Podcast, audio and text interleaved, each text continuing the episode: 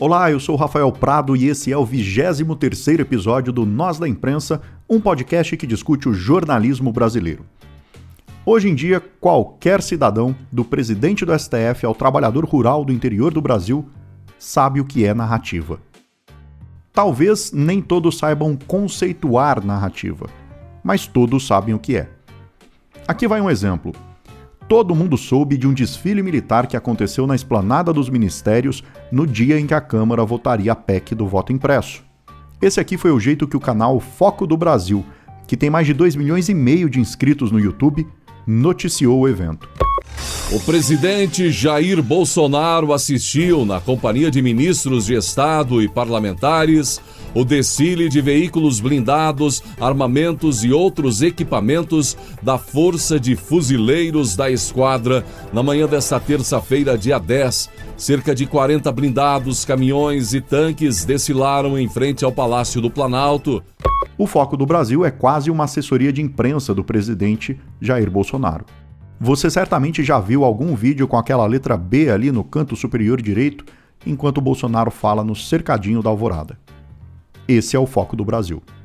Na rede TVT, um veículo de esquerda com mais de 700 mil inscritos no YouTube, a notícia do desfile militar foi dada assim. A CPI da Covid reage ao desfile militar em Brasília. Hoje de manhã, as Forças Armadas desfilaram com blindados em frente ao Palácio do Planalto. Jair Bolsonaro acompanhou ali do alto da rampa. Senadores da oposição classificaram esse evento como patético. O Marazis foi além. Vamos dar uma olhada na fala. A democracia é inegociável. Não se negocia a democracia. E aqueles que usam todos os meios para apoiar um golpe estão contra a democracia, estão cometendo um crime constitucional. Não vamos permitir isso e eu espero que a CPI da Covid tome a frente disso e continue mostrando o desmando que esse governo tem em relação à morte de milhares de brasileiros e à morte de milhões de sonhos. Seja num desfile na esplanada dos ministérios ou num protesto na Avenida Paulista, cada um mostra o que quer e interpreta como quer. Se o objetivo é mostrar que o evento foi um sucesso, é só enquadrar a foto de um jeito e colocar uma frase de efeito na legenda. Se quiser mostrar que foi um fiasco, abre mais a foto, diz que flopou, que não tinha ninguém e pronto cada uma das mensagens viraliza nas próprias bolhas. No nosso episódio 19, eu conversei com a Carla Jimenez, diretora do El País Brasil. Nele, eu citei como a Record e o R7 transformaram a primeira manifestação contra Bolsonaro neste 2021 num protesto a favor do auxílio emergencial. Isso é narrativa. A briga na comunicação hoje, nessa época de pós-verdade, é pelo famoso controle da narrativa. E se isso acontece aqui, diante dos nossos olhos, com mil câmeras registrando muitas vezes ao vivo o que se passa, imagina numa guerra, do outro lado do mundo, com poucas agências gerando as mesmas imagens para todo o planeta. 20 anos depois da guerra que os Estados Unidos começaram no Afeganistão como resposta aos atentados de 11 de setembro, o presidente Joe Biden decidiu retirar as tropas que ainda restavam em solo afegão. Não bastou um dia, o Talibã retomou o controle do país. Cenas desesperadoras de afegãos tentando fugir do novo regime foram registradas logo depois do anúncio de Biden. Não deu tempo nem de os próprios norte-americanos saírem. Mas a gente, que vive numa confusão para se informar sobre o que acontece no nosso quintal, Está bem informado sobre o que se passa lá fora? Quem nos informa é uma mídia crítica com a atuação dos Estados Unidos e tudo o que fizeram no Afeganistão? Ou são patriotas que vestem o uniforme de seu exército e torcem, consequentemente, para um dos lados? Para falar sobre essas duas décadas em que os Estados Unidos estiveram no Afeganistão e a forma como a mídia noticiou esse período, além, claro, de como está tratando a retirada agora, o Nós da Imprensa recebe o jornalista Andrew Fishman, que vive aqui no Brasil, era editor-geral do The Intercept Brasil e hoje é escritor contribuinte do The Intercept. Olá, Andrew, muito obrigado pela sua participação aqui. Seja bem-vindo ao Nós da Imprensa. E aí, tudo bem? O Nós da Imprensa é um podcast familiar para o Andrew, porque ele é marido da Cecília Oliveira, minha colega de apresentação na temporada passada do podcast. Pois é, conheço bem. Nesse primeiro bloco, a gente faz um balanço desses 20 anos da chamada Guerra ao Terror, a política implantada pelo George W. Bush. E no segundo bloco, vamos discutir a mídia estrangeira e brasileira na cobertura da guerra no Afeganistão e do que vem por aí no país. O Nós da Imprensa está no ar. 2021 marca 20 anos deste dia. 11 de setembro de 2001. Uma terça-feira que vai marcar a história da humanidade. A maior potência do planeta é alvejada pelo terror. World Trade Center, Nova York. No mais importante centro financeiro do mundo, uma torre queima depois de ser atingida por um avião. Enquanto o incêndio avança no arranha-céu, um segundo avião é jogado contra a torre vizinha. Outro avião. E em menos de duas horas, dois dos prédios mais altos do mundo se desfazem numa montanha de poeira e fumaça. Na cidade sede do poder americano, outra aeronave despenca sobre o Pentágono, o centro de inteligência militar. E mais um Boeing cai na Pensilvânia. O planeta em alerta geral. Chefes de Estado condenam o banho de sangue. E reforçam a segurança nas fronteiras. Bolsas de valores e moedas internacionais são abaladas pelos atentados. Nos territórios ocupados por Israel, palestinos comemoram comemoram a maior ofensiva terrorista de todos os tempos. E na madrugada, no mundo árabe, explosões. Mísseis riscam o céu de Cabul, a capital do Afeganistão. O Jornal Nacional mostra a análise de especialistas sobre as consequências dos ataques. O depoimento dos brasileiros que testemunharam a tragédia. O apoio oficial aos que estão nos Estados Unidos. O dia em que os americanos experimentaram o horror de uma grande guerra. O Jornal Nacional está começando agora. O Jornal Nacional venceu um M por essa escalada, que mostrava ao mundo um dia absolutamente chocante. E como William Bonner e Fátima Bernardes disseram aí, naquele mesmo dia, mísseis já riscavam o céu de Cabul. Boa noite. Eram 8 horas e 45 minutos da manhã em Nova York, 9h45 em Brasília. Um avião americano de passageiros batia em cheio numa das torres do World Trade Center. Um acidente tão inimaginável. Duas décadas depois desse dia, o presidente dos Estados Unidos, Joe Biden, decidiu retirar as tropas do Afeganistão. Andrew, antes da gente falar das questões profissionais que envolvem o jornalismo nessa cobertura, eu queria um relato pessoal seu, porque você é norte-americano, viveu essa tragédia do 11 de setembro de perto e tudo aquilo que veio depois. Qual que era o clima nos Estados Unidos nesse contexto em 2001? Era uma coisa muito marcante para todo mundo da minha idade. Eu tenho 33, então 20 anos atrás eu tinha 13, estava na escola, eu morava perto de, de Nova York, não tão perto, mas uh, uma das grandes indústrias na minha área é produção de uh, aeronaves militares e, e coisas militares em geral. Então era um pânico, era uma loucura, era uma coisa totalmente inesperada. A gente estava na escola e aí levam a gente para assistir TV, ver essa os aviões batendo no, nos torres gêmeos, e aí ninguém sabe de nada, e, e claramente o, o governo estava tocando terror também, criando esse sistema de, de risco, de alerta, de vermelho, de laranja, de que nunca baixava de laranja, dizendo que as pessoas deviam uh, botar fita e plástico nas janelas para se proteger de um possível ataque químico. Tipo, era uma absoluta loucura e o governo estava estimulando esse terror uh, e o patriotismo, o nacionalismo, porque eles já estavam preparando para uh, ah, lançar guerra. Eles queriam lançar guerra na, no Iraque, começaram no Afeganistão, mas imediatamente já estavam falando em, em Iraque e, e, lançaram esse famoso discurso do George W. Bush do, do eixo do mal, que era um, Iraque, Irã e Coreia do Norte.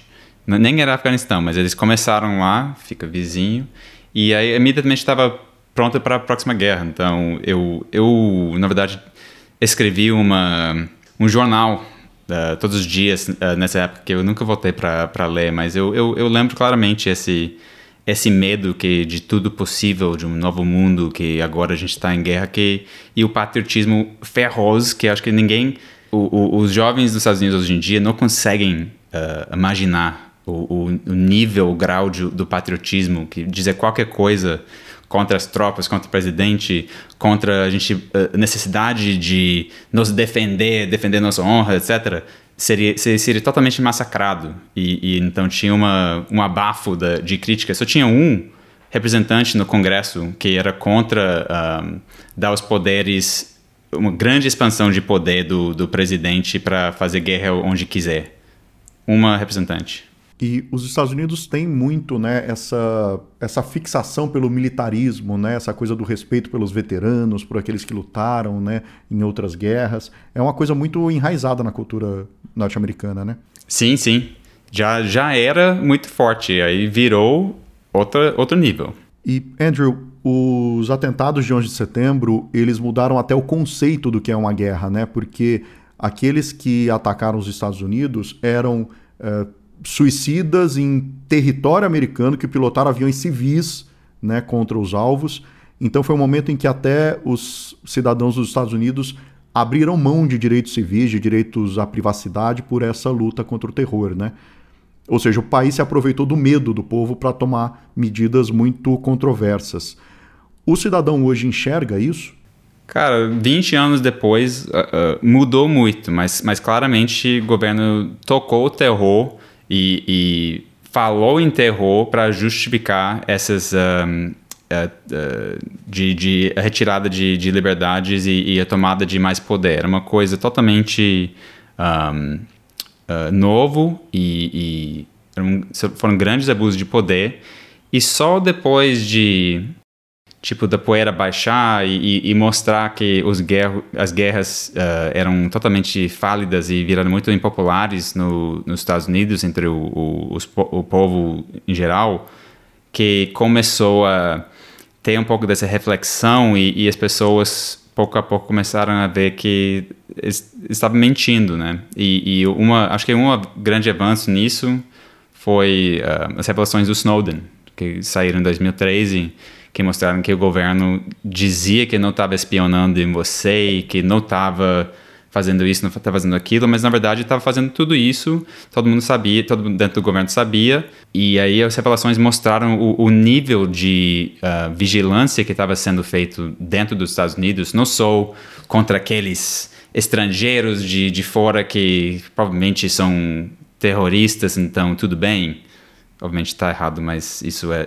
grande parte da população pensa assim, mas estava fazendo isso com a gente também. Então, acho que essa alienação que aconteceu com soldados voltando da, das guerras, com as guerras falindo, com uh, a deterioração da, da situação doméstica nos Estados Unidos, com as pessoas com todos os dias cada vez mais difícil de sobreviver, fazer coisas básicas, fazer suas contas.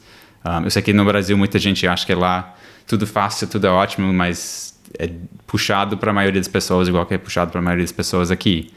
E aí começou essa essa virada contra. Então, até agora, eu acho que era 70% da população americana apoia a retirada das, das tropas do Afeganistão, porque a, a, galera não não tem paciência para isso mais. E a nova geração já que nasce, nasceu e tem toda sua vida, Estados Unidos está em guerra uh, em, em países que tipo nem conhece, não conhece muito sobre isso, sobre os lugares, tipo já é outro momento, mas era muito diferente na época. Agora, antes da gente entrar na questão de mídia e do jornalismo, é, para a gente ter um pouco de contexto sobre isso tudo que está acontecendo agora, por que, que outros ex-presidentes, incluindo Obama, que era democrata, não quiseram fazer essa retirada do Afeganistão? O Biden errou e ele vai pagar um preço político caro por isso? Olha, isso dá, vale uma dissertação de doutorado, porque é um, um tema muito complexo, mas eu acho que uh, ah, para fazer em uma frase Uh, os outros não fizeram retirada das tropas por causa de covardia política e o Biden está certo em fazer essa retirada, mesmo que está sendo uma bagunça. Sempre era para ser uma bagunça, porque era uma guerra válida. Um, o Obama fez campanha dizendo que ele queria retirar as tropas do Afeganistão. O Trump falou também, mas eles viram que teria uma pressão enorme da mídia, da, da classe política, Uh, tanto os republicanos, tanto os democratas, pessoas que bancaram suas reputações nessas guerras e que lucram também. Tem outros que lucram financeiramente uh, e, e, lucraram horrores com essas guerras. Então, eles têm um, um, interesse claro de, de não terminar com essas guerras. Uh, quando for, foram vendidas as guerras, sempre diziam: ah, não, não é uma, uma guerra infinita, é uma guerra que vai ter fim, a gente tem um objetivo, a gente vai conseguir nosso objetivo e sair. E aí o objetivo segue mudando, segue mudando, o, o e aí eles voltam para trás e não conseguem fazer as, nem as coisas iniciais que eles queriam dizer, vira uma bagunça. Eles mentiram muito sobre um, os resultados, isso foi comprovado em 2019 saiu um, um, um lote de documentos sobre uh, as análises internas do, do, das Forças Armadas sobre Afeganistão. Eles sabiam que era um fracasso, que o governo era corrupto, que uh, uh, o, o, esforço dos, dos Estados Unidos era incompetentes, mas eles mentiram. E você pode ver que enquanto internamente estavam uh, reconhecendo isso, publicamente Obama estava dizendo: ah, a gente só precisa de mais uns, umas tropas e isso vai resolver e vai ficar e aí a gente vai, vai dar certo, a gente pode retirar tudo. E, e, e todos os governos estavam fazendo a mesma coisa porque agora eles sabiam e Biden sabia com certeza que o resultado seria o que está acontecendo agora, que a mídia em geral pessoas na mídia que eram uh, que apoiaram toda todas esses, esses invasões fracassados agora dizendo que ele é irresponsável, que não podia fazer assim, olha bagunça, isso é sangue nas mãos do, do Biden. E, de fato, Biden tem sangue nas mãos porque ele sempre apoiava qualquer aventura um, intervencionista, imperialista que os Estados Unidos quis fazer desde que ele era político. Mas a uh, melhor coisa que ele fez foi finalmente tirar as tropas de lá, porque isso era inevitável, que ia, o governo ia cair, que era uma fantasma, um governo fantasma. E eu acho curioso, e, e eu, eu, eu, acredito que seja desonesto da, da grande parte da, da população, da, desses uh, uh, analistas, especialistas que estão escrevendo na mídia agora, dizendo que eles estão chocados que caiu tão rápido. Que por mim era muito óbvio que ia cair tão rápido porque era uma mentira e a gente sabia disso. Sem apoio dos Estados Unidos, não ia dar certo. Um, mas o que eles esperavam era uma guerra civil pro prolongada de mais 10 anos e que no final provavelmente o Talibã ia ganhar. Tipo, isso era o, o, o esperado, o resultado esperado. Então, na verdade, esse resultado do Talibã tomar o país tão rapidamente pode até ser o melhor cenário considerando tudo o que aconteceu. Porque não tinha uma, uma luta estendida, não tinha dezenas de milhares de mais pessoas morrendo para eles finalmente tomar o país. Eles sempre iam tomar o país. E assim fez com muito menos sangue.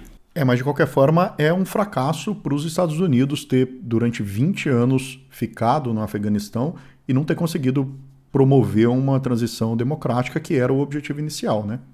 Era um, era um fracasso passar 20 anos em Afeganistão e sair e, e tudo puff, desapareceu. Mas os Estados Unidos, e isso é um, um erro que você vê constantemente em toda grande uh, imprensa cooperativa agora, até o, o uh, os editoriais, o editorial do New York Times tinha isso no outro dia.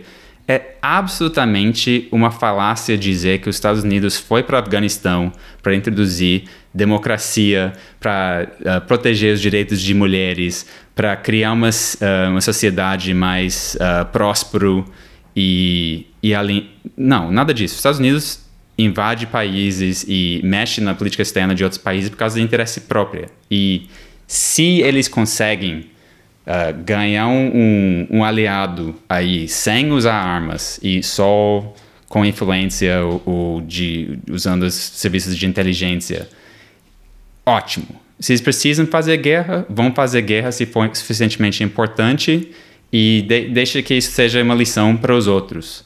E uh, se eles conseguem que esse país, depois de virar alinhado com os Estados Unidos, seja próspero e democrático, ótimo, porque aí fica menos provável que vai ter um re, uma revolução depois. Mas se não, também não faz problema. Os Estados Unidos apoiam vários ditadores na, ao longo da sua história até hoje.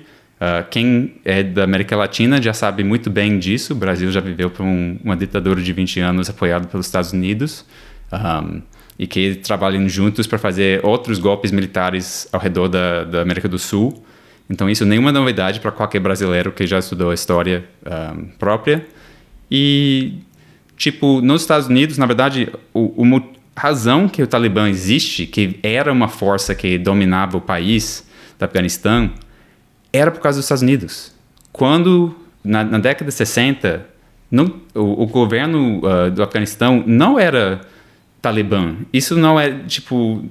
E, e, que a mídia nunca cobre isso. Nunca, nunca fala, fala muito pouco sobre isso. Tipo, era um, um, governo que não era alinhado com a União Soviética nem os Estados Unidos, era neutro na Guerra Fria, estava fazendo uma transição, saiu de uma, uma monarquia e estava indo para um, um, regime popular, estava fazendo ref, reformas uh, sociais, reformas agrárias, estava pautando educação universal, direitos iguais para mulheres, o fim de casamento uh, obrigatório, estava fazendo várias reformas progressistas que supostamente os Estados Unidos uh, deve ficar no Afeganistão para garantir esses direitos, mas e aí os Estados Unidos decidiu que eles estavam ficando uh, alinhados demais, ou independentes demais, ou alinhados demais com a União Soviética. Então, a história original, que sempre foi contado, foi que os Estados Unidos começou a entrar e bancar Mujahideen, que virou Talibã, por causa da invasão da União Soviética. Mas foi revelado décadas depois que, na verdade, os Estados Unidos, através da CIA, começou a apoiar o Mujahideen antes da, da invasão da União Soviética, sabendo que o provável resultado disso seria forçar ou incentivar a União Soviética a invadir Afeganistão, que foi exatamente o que aconteceu. E tem uma aspa do conselheiro de segurança nacional do Jimmy Carter, que era presidente americano na época, dizendo isso, abre aspas, escrevi uma nota ao presidente na qual ele explicava que, em minha opinião, essa ajuda iria induzir uma intervenção militar soviética. Isso foi em julho, seis meses antes da, da invasão. Então, uh, apoiaram os radicais da, da, uh, extrem, extremistas para tentar desequilibrar seu inimigo, para garantir seus interesses políticos na região, causaram uma invasão que criou caos e, e acabou criando uma guerra civil na, no Afeganistão em 1979 e basicamente o país jamais teve um momento de paz desde então. E colocado todo esse contexto geopolítico, a gente encerra o primeiro bloco, porque no segundo bloco a gente vai falar de mídia. E eu sei que o Andrew tá com sangue nos olhos para falar da mídia, de como tem feito essa cobertura. O dia em que o Talibã retomou o controle do Afeganistão trouxe uma imagem com uma coincidência chocante com o 11 de setembro. As pessoas caindo do alto de um avião onde se penduraram para tentar fugir de Cabul, me lembrou as pessoas se jogando do alto do World Trade Center enquanto o prédio pegava fogo.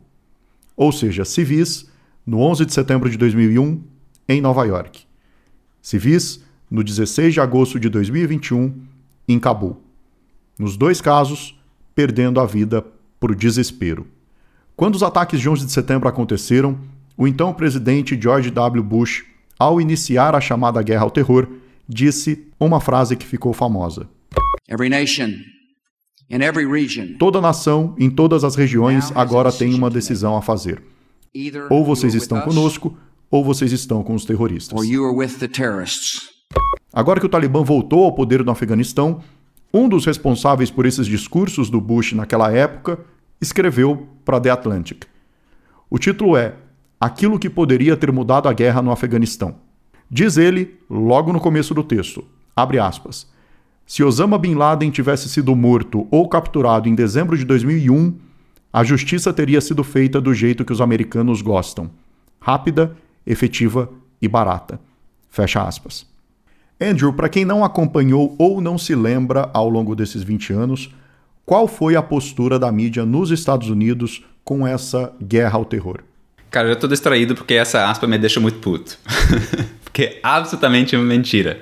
Mas a, a postura dos Estados Unidos, da, da, mídia americana, era muito a favor dessa guerra, porque eh, todo mundo estava com sangue nos olhos por causa dos ataques de 11 de setembro, queria vingança, e isso era a vingança que estava um, uh, apresentado pelo, uh, pelo presidente.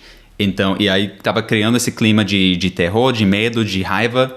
Então ele falou: o jeito que a gente tira nossa vingança é invadir esse país e a gente vai capturar os, os responsáveis. Todo mundo falou: bora. E tipo, acho, o apoio da população era quase unânime. Só que a liderança do, da Al-Qaeda rapidamente fugiu para Paquistão. E aí a gente já estava lá, a gente derrubou o governo uh, do Afeganistão, que era do Talibã, e agora a gente falou, ah, já que a gente está aqui, vamos ficar. Vamos construir um novo governo e a gente sai. Mas o objetivo, obviamente, sempre era para ficar. Porque os, os, Estados Unidos tinham opção, o Talibã ofereceu uh, se renunciar. E o governo americano rejeitou essa oferta e decidiu invadir mesmo assim.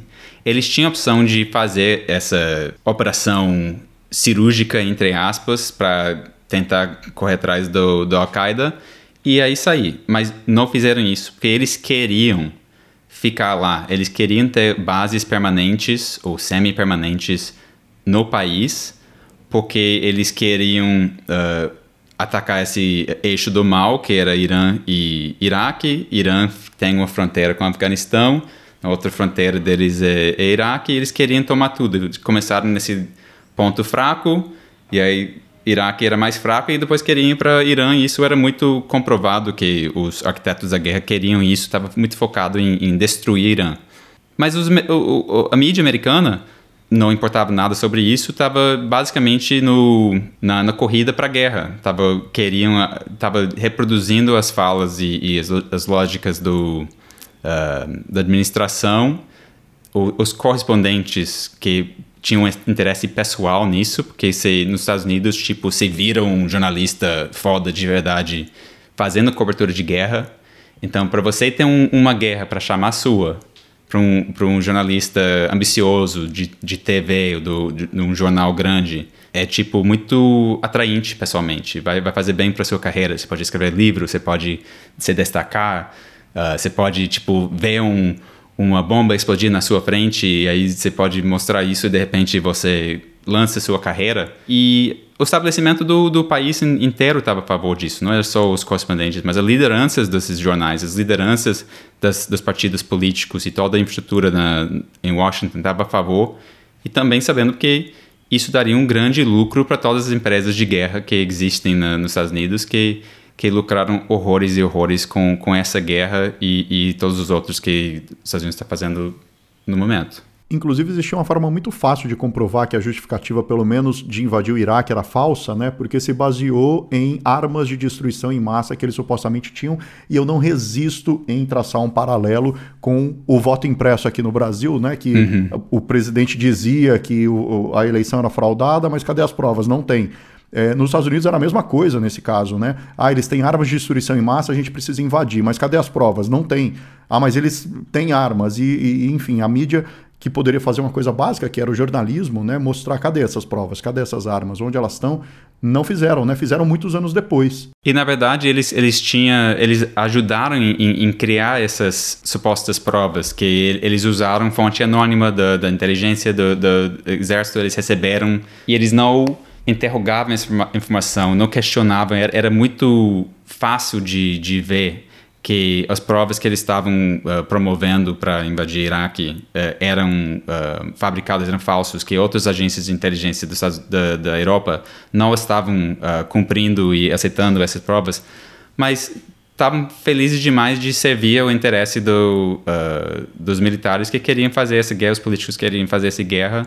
E, e, uma coisa que me deixou extremamente raivoso, que eu tinha que reler várias coisas para fazer essa entrevista contigo, Rafael, então eu te, eu te culpo por essa raiva que está na minha alma nesse momento. Desculpa. Era ver que, tipo, o New York Times joga culpa para todos os lados para uh, o fracasso do Afeganistão mas eles, eles jogam culpa em republicanos, os democratas, todos os presidentes que eram desses 20 anos, os políticos do Afeganistão, o exército do Afeganistão, a logística do, do, dos Estados Unidos, mas nunca aceita nenhuma culpa, nunca fala que a mídia tinha algo a ver, que a mídia era um, um parceiro nessa empreitada. E é óbvio que continuam sendo e, e por isso eu acho que eles não podem reconhecer esses erros deles e que contribuíram para o Afeganistão e, e tudo que aconteceu, porque eram os mesmos métodos uh, jornalísticos e, e, as mesmas estruturas que existem hoje em dia que estão uh, sendo aplicados para os debates de hoje. E se, se foram fazer uma, uma reflexão séria sobre sua culpa e uh, o sangue que isso causou, centenas de milhares de mortes lá, um país destruído, uma região desestabilizada, um, você teria que reformular o jeito que jornalismo corporativo é feito nos Estados Unidos e ninguém lá tem interesse em fazer isso. Então, o que eles estão propondo é que uh, eles ainda querem que o, o, Biden manter tropas lá, que não tivesse feito esse, essa saída, que o, o Washington Post estava basicamente dizendo em todas as letras que a solução era fazer uma guerra infinita. As pessoas falam de guerra infinita, entre aspas, porém, com um pequeno investimento, a gente poderia ter estabilizado. Não, porque era, como falei antes, era uma fraude, era um fantasma. O governo que eles construíram era corrupto e não teria conseguido uh, virar uh, o jogo no futuro, seja 30 anos, 40 anos. Agora, isso a mídia de lá e a mídia de cá tem em comum, que é não fazer autocrítica, né? Não Sim. dizer que errou quando defendia uma coisa e agora mudou de ideia. Andrew, é, hoje a gente está falando de Afeganistão, mas você está sempre acompanhando o que se passa no Oriente Médio, em especial a relação entre Israel e Palestina. Você acha que as coberturas da mídia ocidental sobre o que acontece nessas regiões passa por islamofobia? É, a imagem que as pessoas têm no Ocidente é que muçulmanos, palestinos, talibã, terrorista, tudo a mesma coisa. E como a gente muda essa visão, se for o caso, na sua opinião? Oh, absolutamente, sem nenhuma dúvida. Islamofobia era um tipo, central em, em, tudo isso que, que aconteceu, todas as guerras que foram lançadas e justificativa para isso. Que, tipo, a gente pode, pode uh, acreditar na, na, nobreza do nosso país para nos defender desses bárbaros e esses, essas pessoas horríveis que têm totalmente outra forma de, de pensar que só querem nos matar. Essa, essa narrativa, narrativa tão rasa sempre era base, era, era explícito. Eu posso fazer uma hora no, no Google e achar 300 exemplos de islamofobia, islamofobia pura uh, que existia nessa época e, e segue sendo uh, uma mídia extremamente islamofóbica, só que uh, com todas as mudanças culturais que aconteceram, eles conseguem ser um, um pouco mais sofisticado e, e, e, na escolha de palavras e ser um pouco menos explícito. Mas isso segue sendo relevante, mesmo que o interesse em fazer essas guerras na Oriente Médio diminuiu, por causa da, da associação com Israel. E Israel, obviamente, é um, um, uma nação que está fazendo uma ocupação ilegal e, e desumano de uma população majoritariamente muçulmano e eles querem tirar essa identidade deles e fingir que eles eram um país sem povo, que é o jeito que os, os israelenses tentam fazer. E uma das principais uh, fontes sobre um, discriminação e antissemitismo um, na mídia é o, o, ADL, American Defense League, que é basicamente o, um braço da máquina uh, de comunicações do Israel e que eles são citados como fonte de um, respeitável sobre uh, discriminação uh, na, na, em toda a mídia, mas na verdade eles são um, um veículo extremamente islamofóbico que consegue manter sua narrativa de o que é antissemitismo, enquanto eles estão perpetuando uh, islamofobia e sua definição de antissemitismo é equivocado, que inclui qualquer questionamento da legitimidade do, do Israel de existir, dizendo que isso é um ataque contra os judeus. Eu sou judeu, eu discordo com isso, e tem muitos judeus que discordam com isso. Na verdade, a maioria dos judeus agora nos Estados Unidos discordam com isso, e estão mudando essa realidade, mas você ainda vai ser extremamente um, punido se você é um, um, representante, se você é um jornalista na grande mídia, fazendo qualquer crítica super banal sobre Israel e sua, o jeito que eles exploram o, os palestinos. Fazer uma qualquer coisa super banal, você pode ser demitido e tem vários exemplos de pessoas sendo demitidas recentemente. Fazer coisas triviais, fatos, contando fatos que é contra essa narrativa que eles querem manter, que é o, o hegemônico na, na mídia. E eu, eu realmente não sei como mudar isso além de uh, tirar o poder desses veículos corruptos que estão controlando as narrativas e botar mais força na mídia independente e outros veículos. Ou agora está acontecendo pequenas revoluções dentro dessas, um, dessas redações. Então, não sei se a gente já está vendo esse, uh, uh, o poder do Israel uh, diminuir em, em, abafar os debates. A gente está tá vendo mais gente crítico dessas guerras, que as pessoas, a geração mais jovem, crítica dessas guerras que, que obviamente eram, eram válidos.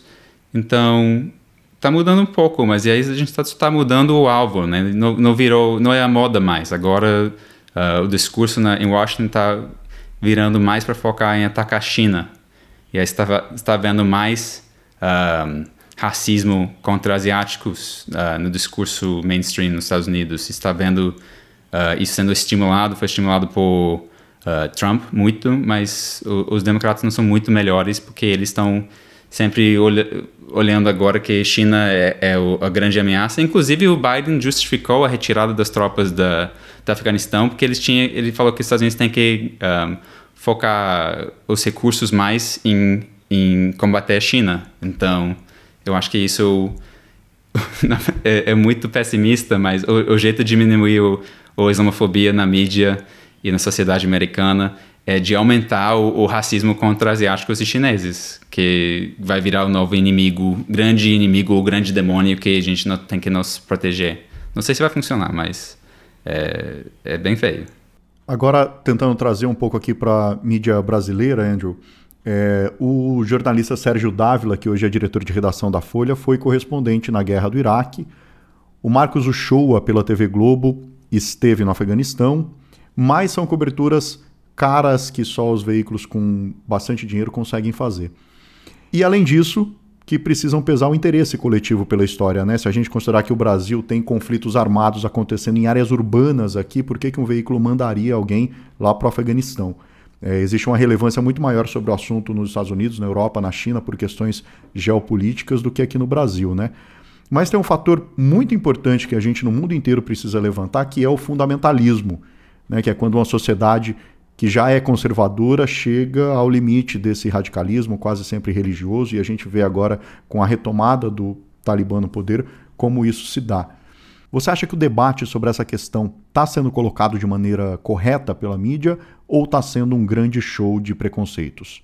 Olha, eu, eu minha tendência é não acompanhar a cobertura brasileira sobre relações internacionais que não sejam da região, porque todas as vezes que eu presto atenção, eu fico decepcionado ou não aprendo nada. Um, em geral, eu acho que, e claro que existem exceções, mas em geral eu vejo a cobertura brasileira de qualquer assunto geopolítico que tem uma, uma linha forte e clara dos Estados Unidos, eu vejo um, um grande Ctrl-C, Ctrl-V cópia da, da postura que, que a, a mídia tradicional New York Times, Washington Post, Wall Street Journal está fazendo nos Estados Unidos, sendo repetido uh, aqui, tanto que na Folha eles até uh, traduzem e reproduzem matérias do New York Times, né? Sim, eles têm essas parcerias, né? É.